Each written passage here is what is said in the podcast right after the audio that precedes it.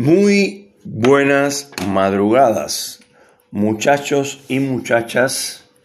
Esto es Salvador de Noche, cuarta temporada, como siempre saliendo de la ciudad de Neuquén, la capital de la Patagonia, Argentina. Este programa, como siempre explico, se escucha en muchos lugares, fundamentalmente donde más se escucha es en la ciudad de Miami, en los Estados Unidos, eh, en el estado de la Florida en general, también se, escucha en Tampa y eh, obviamente en gran parte de Europa, Alemania, Rusia, eh, Suiza, eh, Italia, España, Portugal y a veces, bueno, pues esto, por ejemplo, Francia suele entrar y salir de, de los datos que me manda la aplicación.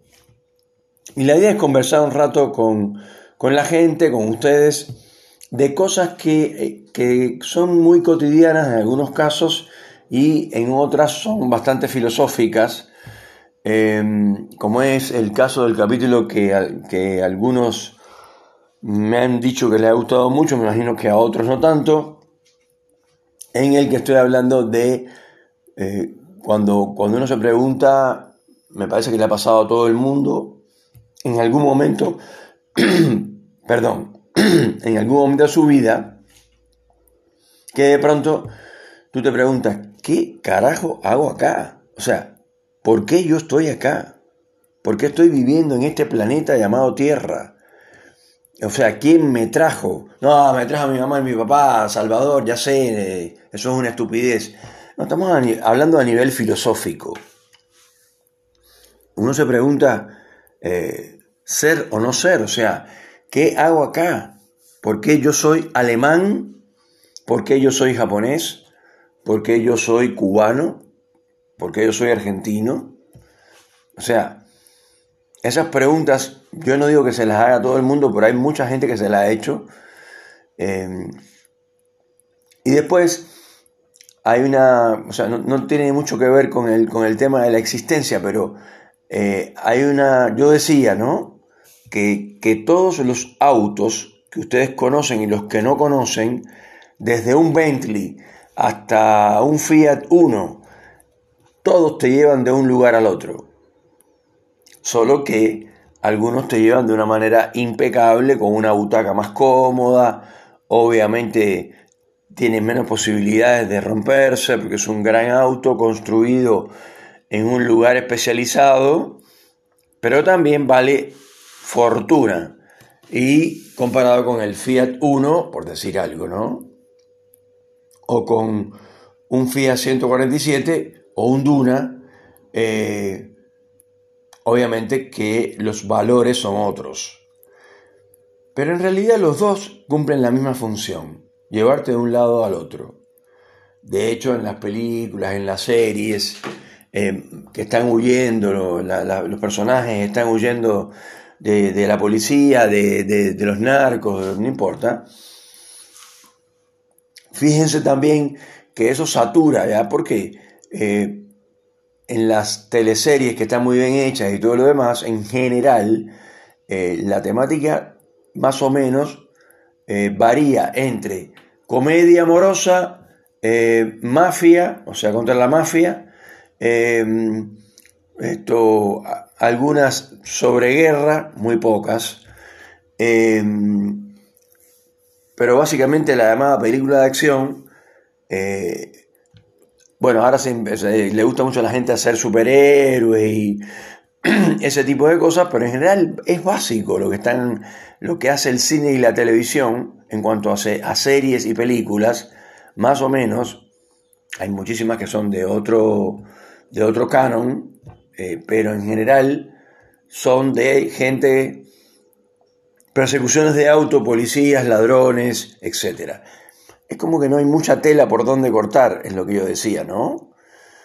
Em, dice, no, yo voy a hacer una serie sobre un viaje a Marte. No, eso ya está hecho hace 60 años. Em, o sea, novedoso cero. De pronto, los, los subcoreanos hicieron, em, han hecho algunas teleseries muy interesantes pero en general lo que hacen básicamente es copiar a Hollywood, los subcoreanos, solo que le ponen un extra de violencia, un extra de choques de autos, explosiones y qué sé yo, lo lleva un poquito más, un nivel un poquito más arriba. Eh, el nivel de los subcoreanos en la televisión no es nada malo, ¿eh? es, yo diría, muy bueno. Tienen excelentes directores, son muy exigentes para la, para, para la cultura en general, producto de que los orientales en general tienen otra cultura, tienen otra manera de ver la cultura. Eh, para que tengan una idea de lo que estoy hablando, eh, en, el teatro kabuki japonés, esto obviamente lo, yo lo estudié en la universidad, porque yo, estudié, yo tengo una licenciatura en artes escénicas con especialización en cine, radio y televisión, y contaban que la gente del kabuki, eh, de, que es un, es un, casi una corriente teatral japonesa, para decirlo de alguna manera, el teatro kabuki y el no son conocidísimos, y eh, estos hay actores que la obra no cambia, ¿no? Como si fuera, eh, digamos, en New York. Eh, la obra no cambia, es la misma, la misma obra de siempre. Lo que sí cambia es la, la, mm, o sea, la dinámica, para decirlo de alguna manera, del actor. El actor tiene que repetir su papel todos los días, pero resulta que cada, si el actor es muy bueno, em, trabaja con sus emociones diarias porque cada día no se parece en nada de otro. Aunque ustedes piensen que todos los días se levantan, se toman el desayuno, comen eh, merienda, van a la escuela, van al gimnasio, no sé qué, y después van a dormir. Bueno, para esa gente, para los actores del teatro kabuki, lo importante es darle una, escuchen bien, darle un toque de personalidad a su personaje, así como lo estamos viendo. Suponiendo que yo interpreto el samurái Yamamoto, que es uno de los, de los famosos, por decir algo. Es el padre de la chica, eh, no sé, linda, que sale con un yakuza japonés, por decir algo, un pequeño argumento inventado, ¿no? Bueno, entonces yo siempre digo el mismo texto, todos los días. Siempre utilizo el mismo vestuario todos los días. Así que eso no puede cambiar. Entonces, la pregunta es, ¿y entonces qué cambian? Todo lo demás. Cambian la, la energía que tiene el actor cada día, la utiliza para interpretar su personaje. Si es un día que ha sido agobiado, que está triste, está deprimido, está esto bajoneado porque le ha ido mal por alguna razón o por otra, o por otra de la vida, de la vida cotidiana, el actor a la noche cuando va a interpretar la obra en su personaje del papá samurái, por decir algo, eh, el tipo, repito, dice el mismo texto, utiliza el mismo, el mismo vestuario, pero las cosas no la dice con esa, con la intensidad que la hizo el día anterior. Y además le pone un poco más de su propia personalidad, de su propia historia al personaje. Esto en el teatro convencional occidental es una locura lo que estoy diciendo. Ah, yo sé que le parece a muchos que es mentira, porque uno hace una obra de teatro en el Colón, por decir, en el Colón generalmente se hacen otro tipo de espectáculos, pero supongamos que sea eh, teatro, una compañía teatral de acá Argentina, cualquiera, no importa, famosa, con buenos actores, supongamos que son seis actores, por decir algo. Bien. Resulta que acá se repite el texto todos los días eh, y se hace la obra como se hace, el beso en la boca para la actriz, eh, en algún momento que se queda desnudo, eh, porque es algo que está muy de moda en el teatro argentino, en general, eh, eh, el teatro serio, ¿no? No, la, no, la, revista. El teatro de revistas no. Em, el teatro convencional, casi todos, en algún momento tienen un desnudo. eh, porque eso produce taquilla, digamos. Entradas, más entradas, más dinero, mejor, más prosperidad para los actores y eh, para el teatro, ¿no? Pero bueno, volviendo al tema de las costumbres, ¿no? Eh, yo no sé ustedes, pero se han puesto a pensar que la vida es una repetición de la repetición. Porque la pregunta realmente, yo lo, yo lo preguntaba en el capítulo anterior, esto vendría siendo un segmento secundario del primer capítulo o un segundo capítulo, en el cual ustedes no se han preguntado jamás en su vida por qué yo soy así, por qué yo vivo en este país, por qué nací en este lugar que se llama tierra ¿Para qué carajo estoy viviendo? Entonces la respuesta podría ser, no, yo vivo para trabajar y tener un buen nivel de vida, o sea, el sueño americano, básicamente dicho, ¿no? Pero es que yo no estoy hablando en ese plano. Eso es un plano chato, es un plano cotidiano, es un plano eh, general, ¿no? Es un plano que es para todos encima. Eh, yo, estoy, yo estoy diciendo que eh, si por ahí hay gente que no se lo ha preguntado, estoy seguro, pero la mayor parte de los seres humanos, en algún momento de su vida, se preguntan, ¿por qué yo estoy acá? Y además, ¿por qué yo estoy luchando? Porque después la vida tiene como unas eh, senozoidales, o sea, unas grandes caídas y, y grandes esto, maneras de levantarse. Por ejemplo, eh, hablando de este tipo de cosas, hay gente que hace podcast y tiene eh, eh, un millón de seguidores. Yo tengo, no sé, si tengo mil, tengo muchos.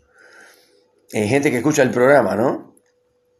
Aunque aquí, básicamente, en este programa de, de podcast, lo, lo importante no es los seguidores, sino la cantidad de gente que escucha por día el programa, ¿no? Que, repito, puede ser sobre una serie de televisión. Eh, por ejemplo, ayer hablé, en el capítulo anterior hablé de Triada, una serie mexicana muy interesante basada en hechos reales, que esto mm, después también he hecho algunas críticas a películas, a programas de televisión, etc. Pero básicamente lo que hago es conversar un rato con la gente eh, sobre cosas cotidianas, dándole una visión o tratando de darle una visión muy personal a las cosas que pasan eh, en el país. Por ejemplo, y Ustedes dirán, pero qué, programa tan raro el de Salvador de Noche de este capítulo, porque está hablado ya de un montón de temas diferentes y sigue cambiando. Esto, cuando uno, cuando uno es chico y está en la familia, en la célula fundamental de la sociedad, que es la familia, eh, filosóficamente hablando, ya sean marxistas o gente de otras corrientes, consideran que la familia es la célula fundamental de la sociedad.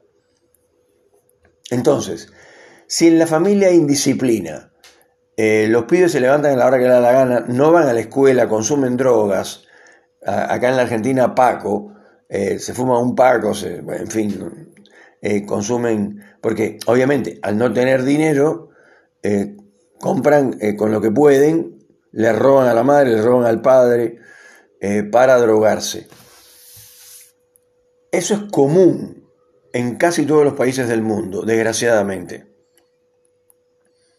Pero el negocio que está, perdón, el negocio que está detrás de la droga, que es realmente lo importante, obviamente que cuando uno se mete a, vender droga o, a participar de un cartel de drogas, además de saber que puedes perder la vida en cualquier momento, porque si le caes mal o no le gustas eh, al tipo que maneja eh, los canteros acá en la Argentina, los monos, eh, no le cae mal lo que estás haciendo o no estás haciendo las cosas como ellos indican, sencillamente mandan a los sicarios y te matan.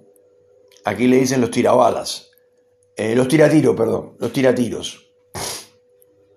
Pero lo que está pasando en el fondo de eso, de los de estupefacientes, es que la gente consume droga para escaparse de la realidad. Porque la realidad cotidiana es tan brutal que no les queda otra. Hay algunos que toman alcohol.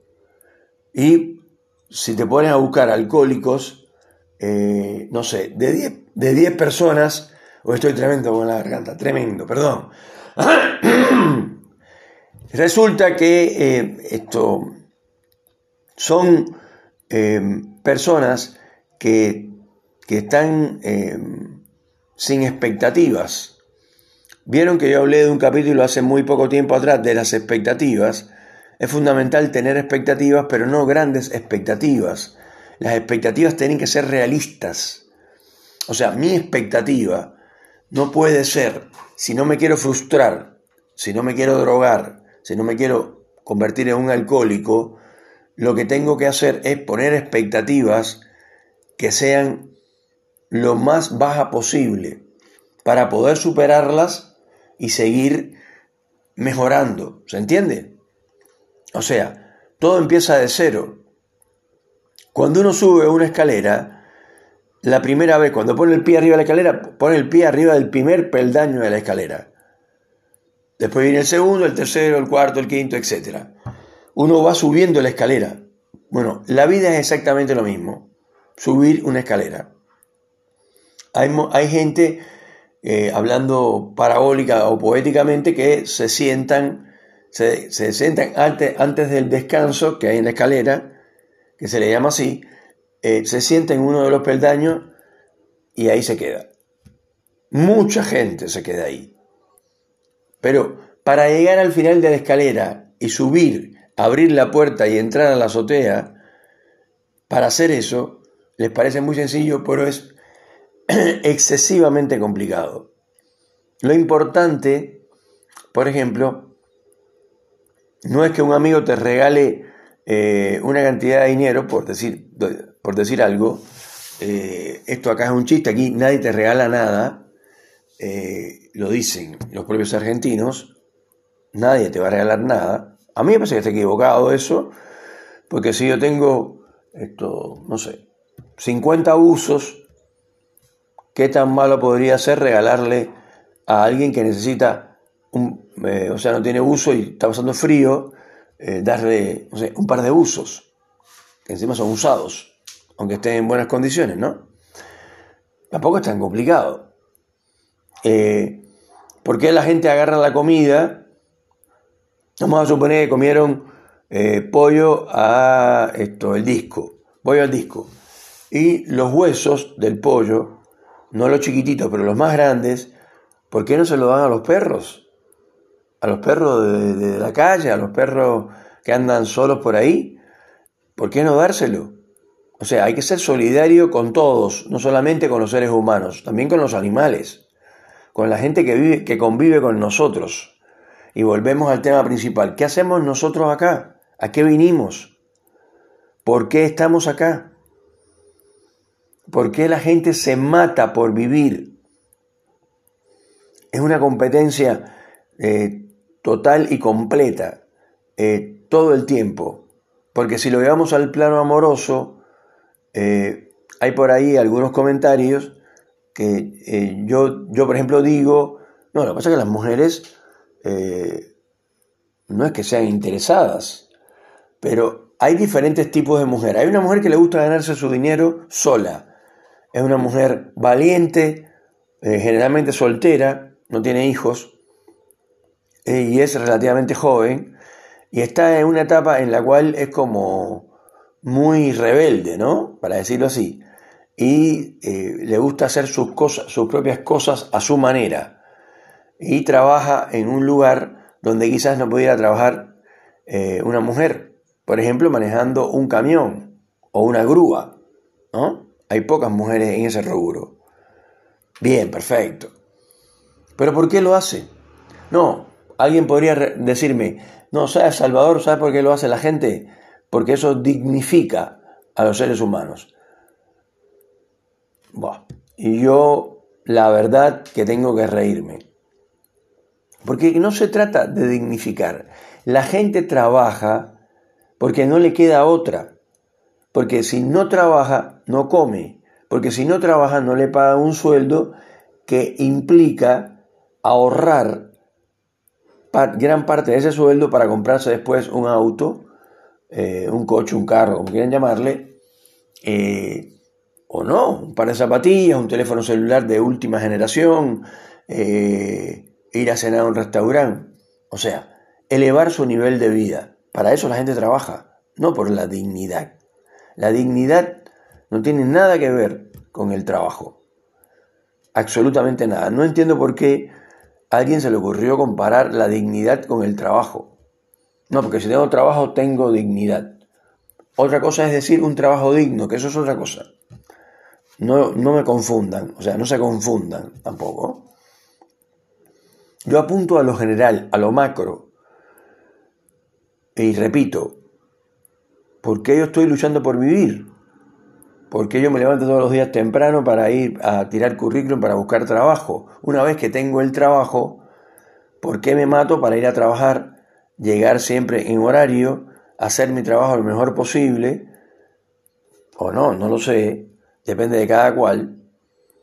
Pero al final todos volvemos a la noche, aunque trabajemos de noche, entonces venimos de mañana, pero venimos igual a nuestras casas, que en este país son todas alquiladas o casi todas, más, más del 75% de la población eh, está totalmente, esto, o sea, son laburantes que alquilan casi todos eh, y no tienen un desarrollo eh, de, no tienen la posibilidad de acumular riqueza para construirse, no sé, una casa, en fin, el, sueño, el llamado sueño americano, ¿no?